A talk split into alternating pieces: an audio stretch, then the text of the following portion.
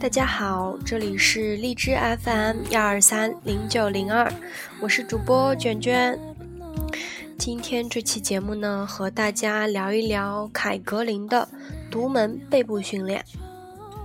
那么，首先介绍一下凯格林的主要战绩。凯格林在2007年获得科罗拉多职业赛冠军，2008年纽约职业赛冠军，2009年澳大利亚大奖赛冠军，阿诺德传统赛冠军，奥赛第四名。二零一零年阿诺德传统赛冠军，澳大利亚大奖赛冠军。二零一一年纽约职业赛冠军，奥赛第四名，奥赛第三名。那么二零一二年呢是奥赛亚军，二零一三年奥赛亚军，布拉格职业比赛冠军。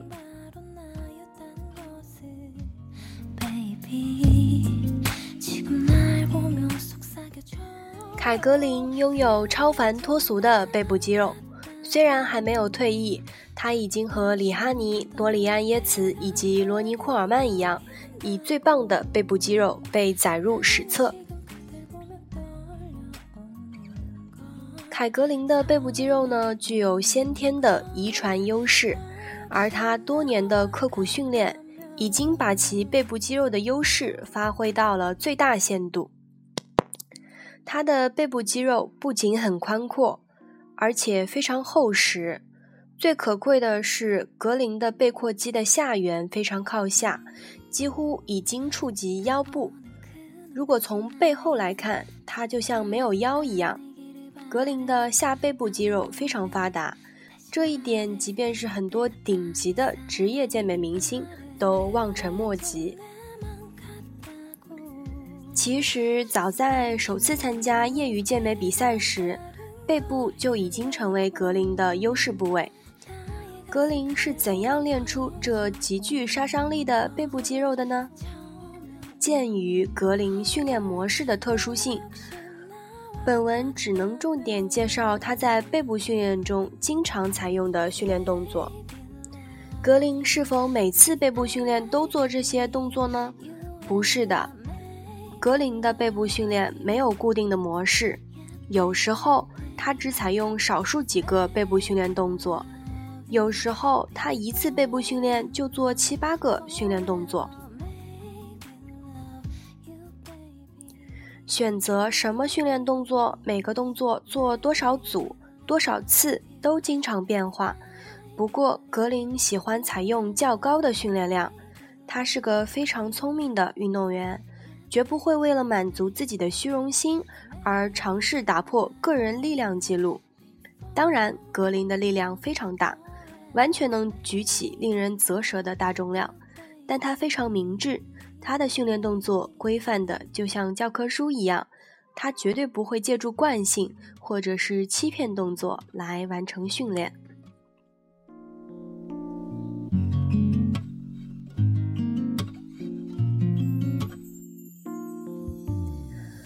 那么接下来我们就具体谈一谈每个动作。首先是髋握下拉，做这个动作的时候，格林有时候采取坐姿，把大腿压在挡板下面，把手柄下拉到下巴的位置；有时候格林会把上半身向前倾斜，把双腿放在身后，而不是压在挡板下面做，并把手柄下拉到颈后。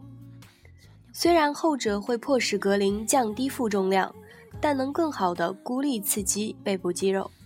格林保持对重量的严格控制，以均匀的节奏下拉，依次收紧斜方肌、三角肌后束，随后是背阔肌。虽然格林完全能拉起所有加重块，但他并不在乎拉起了多少重量，而是集中精力于收紧目标肌群上。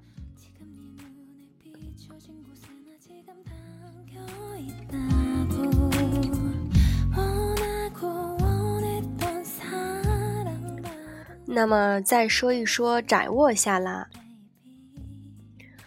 不要因为在本文中这是格林的第二个背部训练动作，就简单的以为他每次都做这个动作。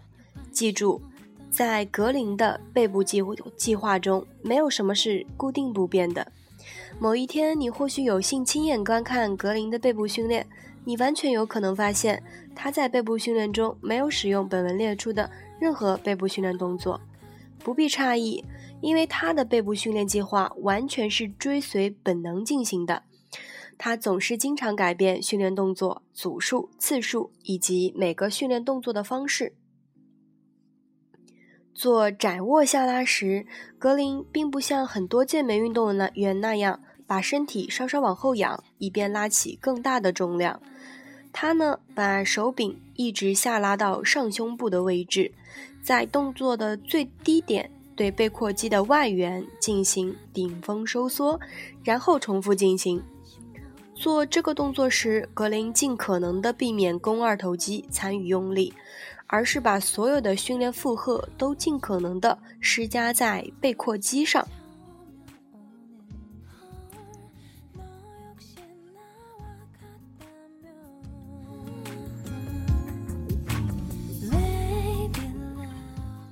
那么再说一说杠铃划船。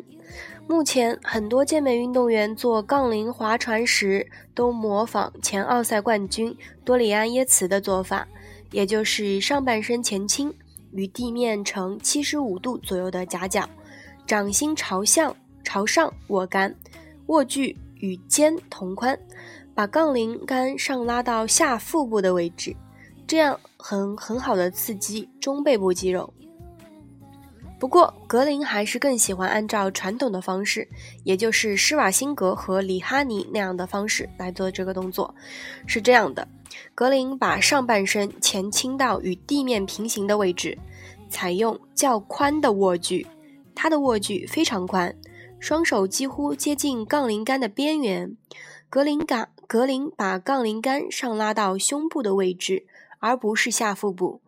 这样做时，格林可以使用两边各加四个四十五磅杠铃片的杠铃。如果改变改变握杆方式和站姿，他能使用更大的重量训练，但是他绝不会为了举起更大的重量而牺牲动作的规范。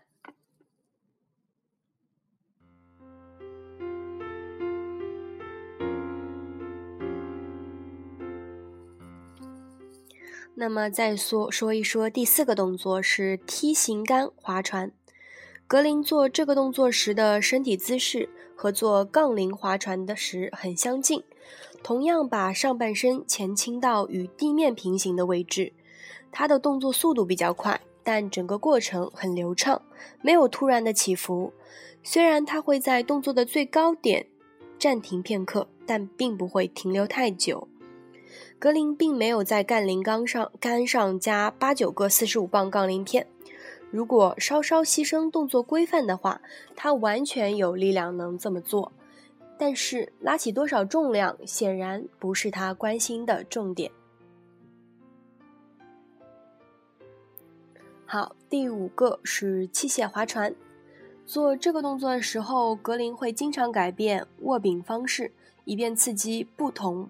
的背部区域，格林把肘关节朝向身体后方，他往后拉器械的过程，就好像在赛台上做后展双二头肌造型的起始动作一般。坐姿拉锁划船呢，做这个动作的时候，格林同样把肘关节朝向身体后方。格林有时候注意，他有时候把手柄后拉到胸部的位置，是刺激重点刺激上背部肌肉和三角肌后束。他有时候把手柄后拉到下腹部的位置，那么重点刺激的就是中背部和下背部肌肉了。好，最后再说一说硬拉。他呢非常喜欢硬拉动作，因为硬拉和深蹲一样，他几乎能练到全身的所有所有肌群。格林认为，很多健美运动员之所以在背部肌肉和臀部肌肉之间有大量的空白地带，没有一点肌肉，就是因为忽视了硬拉动作。在硬拉的起始位置，格林下蹲到最低点。他通常采用双手朝下握杆，而不是像力量举运动员那样一侧掌心向上，一侧掌心向下。但在动作过程中，格林喜欢感受整个背部肌群，特别是竖脊肌会得到良好的刺激。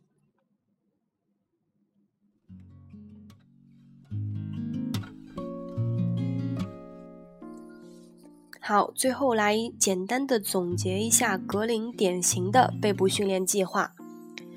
首先是宽握下拉四组，十二到二十次；窄握下拉四组，十二到二十次；杠铃划船四组，八到十二次；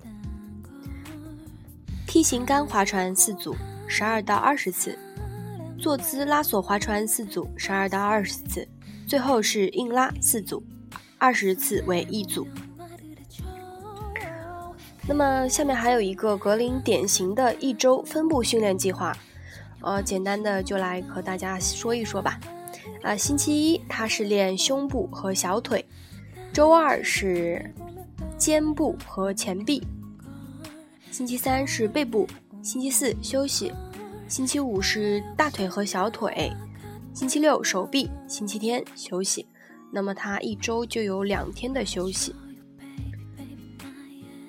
接下来是格林典型的饮食计划，一天有六餐。